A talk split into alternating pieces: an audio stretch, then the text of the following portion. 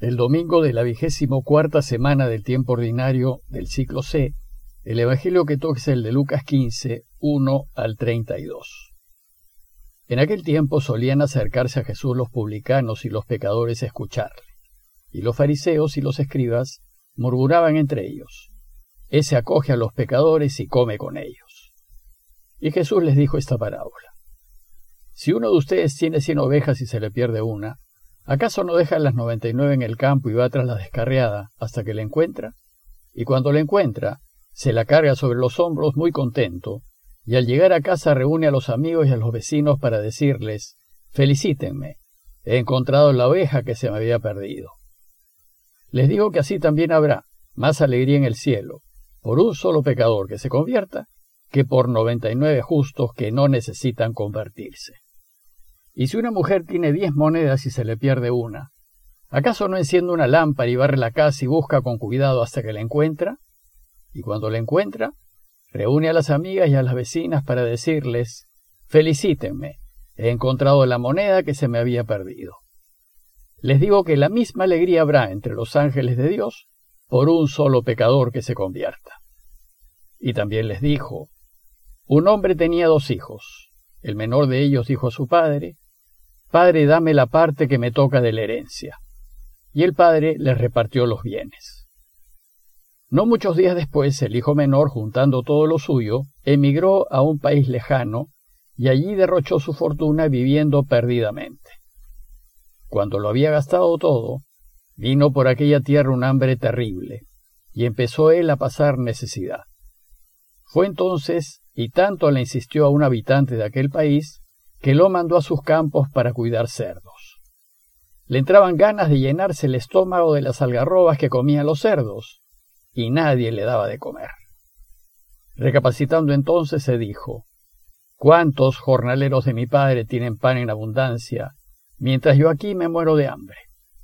Me pondré en camino a donde está mi padre, y le diré, Padre, he pecado contra el cielo y contra ti, ya no merezco llamarme hijo tuyo, trátame como a uno de tus jornaleros. Y se puso en camino a donde estaba su padre. Cuando todavía estaba lejos, su padre lo vio y se conmovió, y echando a correr se le echó al cuello y se puso a besarlo. Su hijo le dijo, Padre, he pecado contra el cielo y contra ti, ya no merezco llamarme hijo tuyo. Pero el padre dijo a sus criados, Saquen enseguida el mejor traje y vístanlo, Pónganle un anillo en la mano y sandalias en los pies, y traigan el ternero cervado y mátenlo, y celebremos un banquete, porque este hijo mío estaba muerto y ha vuelto a la vida. Estaba perdido y lo hemos encontrado. Y empezaron el banquete. Su hijo mayor estaba en el campo. Cuando al volver se acercaba a casa oyó la música y el baile, y llamando a uno de los mozos le preguntó qué pasaba. Ese le contestó, ha vuelto tu hermano, y tu padre ha matado el ternero engordado, porque lo ha recobrado con salud. Él se indignó y se negaba a entrar, pero su padre salió e intentaba persuadirlo, y él replicó a su padre, Mira, en tantos años como te sirvo sin desobedecer nunca una orden tuya, a mí nunca me has dado un cabrito para tener un banquete con mis amigos, y cuando ha venido ese hijo tuyo, que se ha comido tus bienes con malas mujeres, le matas el ternero más gordo. El padre le dijo, Pero hijo, tú siempre estás conmigo, y todo lo mío es tuyo. Deberías alegrarte, porque este hermano tuyo estaba muerto y ha vuelto a la vida. Estaba perdido y lo hemos encontrado. El día de hoy la Iglesia nos propone para nuestra reflexión un texto largo que trata de la alegría que Dios siente cuando arrepentidos nos volvemos a Él. Y para estos efectos, Lucas nos presenta tres parábolas que Jesús va a contar a raíz de algunas críticas que le hacen. Dice Lucas que en aquel tiempo solían acercarse a Jesús los publicanos y los pecadores a escucharle, y los fariseos y los escribas murmuraban entre ellos, Ese acoge a los pecadores y come con ellos. A Jesús se le acercan los publicanos y los pecadores, los que están marginados por la ley, aquellos que la sociedad separaba, excluía, de una serie de actos religiosos sociales por considerarlos indignos de estar con Dios. Y el problema es que la sociedad identificaba e identifica al pecador con el pecado. Ciertamente Dios rechaza el pecado como radicalmente opuesto a él y a sus deseos. Se le opone tenazmente porque nos orienta hacia la muerte. Él más bien quiere que vivamos. Pero una cosa es el pecado y otra el pecador. Y si bien Dios rechaza el pecado, siempre acogerá al pecador arrepentido. Porque el hombre y la mujer, sean o no pecadores, son suyos, le pertenecen, son sus hijos. Y como todo padre amante, siempre los perdonará y acogerá. Por eso, a diferencia del mundo, Jesús distingue claramente entre pecado y pecador. Y mientras que rechaza el pecado con total energía, tiende la mano al pecador para que se arrepienta y viva. Esta es la razón por la cual Jesús se acerca a publicanos y pecadores. No solo porque nadie más se acercaba a ellos, sino también para que ellos descubran que es posible salir del pecado y recuperar la paz y la alegría de vivir. Y que si lo hacen, Dios los recibirá con enorme alegría. Pero como nosotros tendemos a relacionar al pecado con el pecador, nos molesta mucho que Dios acoja a los pecadores y nos ponemos del lado de los que critican a Jesús diciendo, Ese acoge a los pecadores y come con ellos. Esta tendencia discriminatoria nuestra es la que Jesús busca corregir, invitándonos a reflexionar en las tres parábolas que nos presenta. Primero fijémonos que hay una especie de progreso en las tres parábolas. Hay cien ovejas y una se pierde. Hay diez monedas y una se pierde y hay dos hijos y uno se pierde. En los dos primeros casos lo que se pierden son animales y cosas, pero en el tercero el que se pierde es un hombre. Y es mucho más serio que se pierda un hombre que que se pierdan animales o cosas. Pero además es distinto si de cien se pierde una que si de dos se pierde uno. Pues mientras que en un caso se pierde el 1%, en el otro se pierde el 50%.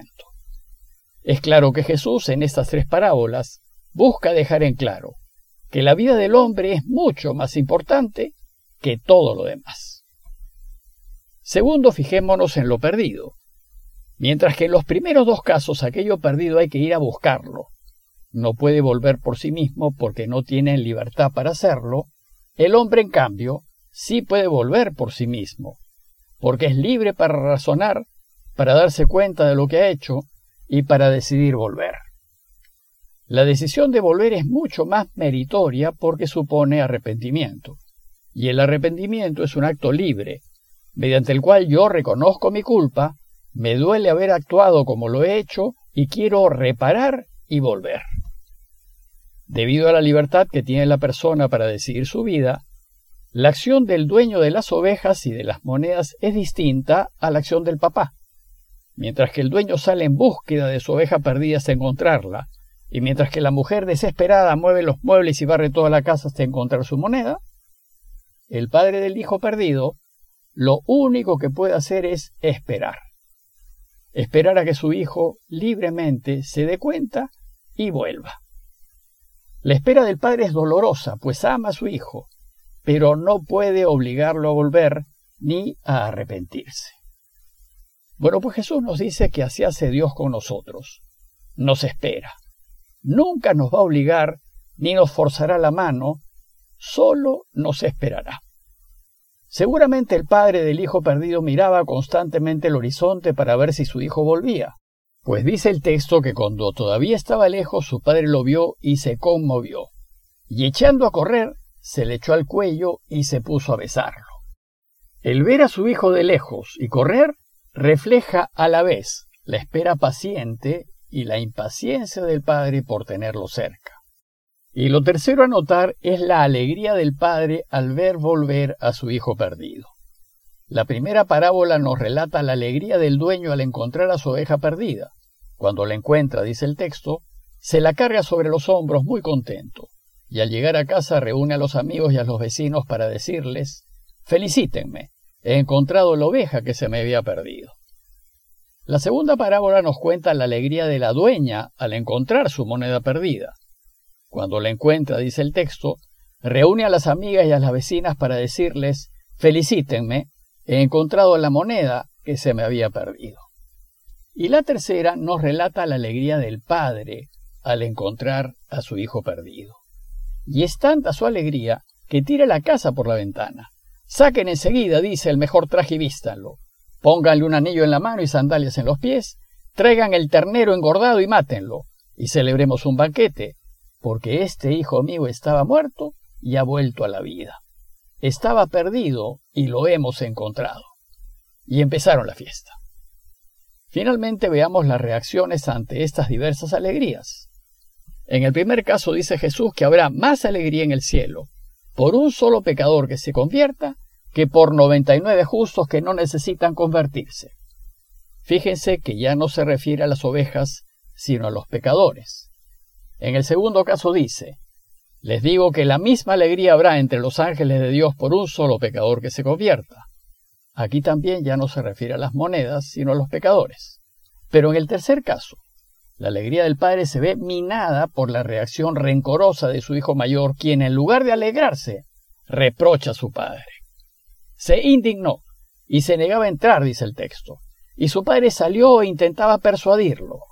Pero él le replicó, Mira, en tantos años como te sirvo sin desobedecer nunca una orden tuya, nunca me has dado un cabrito para tener un banquete con mis amigos. Y cuando ha venido ese hijo tuyo que se ha comido tus bienes con malas mujeres, le matas el ternero más gordo.